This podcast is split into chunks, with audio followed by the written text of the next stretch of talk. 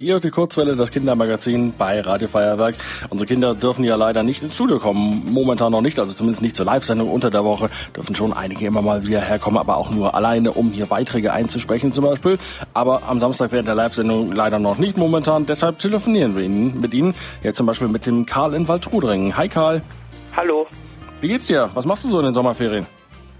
Also mir geht's gut und in den Sommerferien bin ich meistens zu Hause, aber ich treffe mich auch mit meinen Freunden, aber und tue aber auch mit Verwandten besuchen.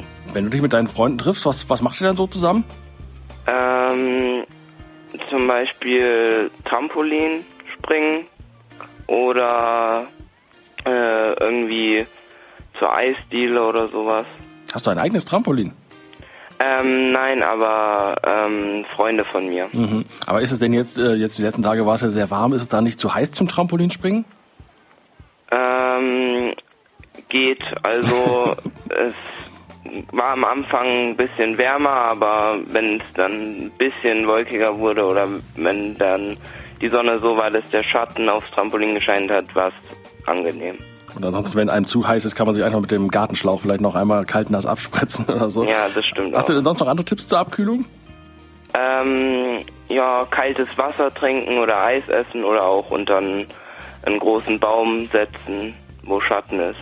Genau, Eis klingt gut. Wasser, viel, viel Wasser trinken ist auch immer wichtig im Sommer, das vergessen manche. Was hast du noch vor in den Sommerferien? Fünf Wochen stehen ja noch vor uns. Ähm, ich werde zu Verwandten fahren nach Dresden und von dort aus nach Berlin und Brandenburg, äh, weil wir dort ein Boot mieten werden und dort Boot fahren werden. Was für ein Boot ist das dann? Äh, ein Motorboot. Ist das denn ein, ein Hausboot, auf dem ihr auch übernachtet oder nur so ein kleines? Ähm, nee, wir werden wahrscheinlich dort dann ein Hotel mieten und dann so ähm, ein Boot halt auch mieten. Du warst ja auch schon, auch schon mal da. Ähm, äh, kann man da mit dem Boot einfach so, so selbst fahren oder braucht man da einen Führerschein? Oder darf man da ein, einfach auch als Kind zum Beispiel das Boot selbst steuern? Ähm, mein Vater hat einen Bootsführerschein, das heißt, äh, der darf das Motorboot fahren. Darfst du manchmal auch das Ruder oder das Steuer übernehmen oder ist er da ganz streng?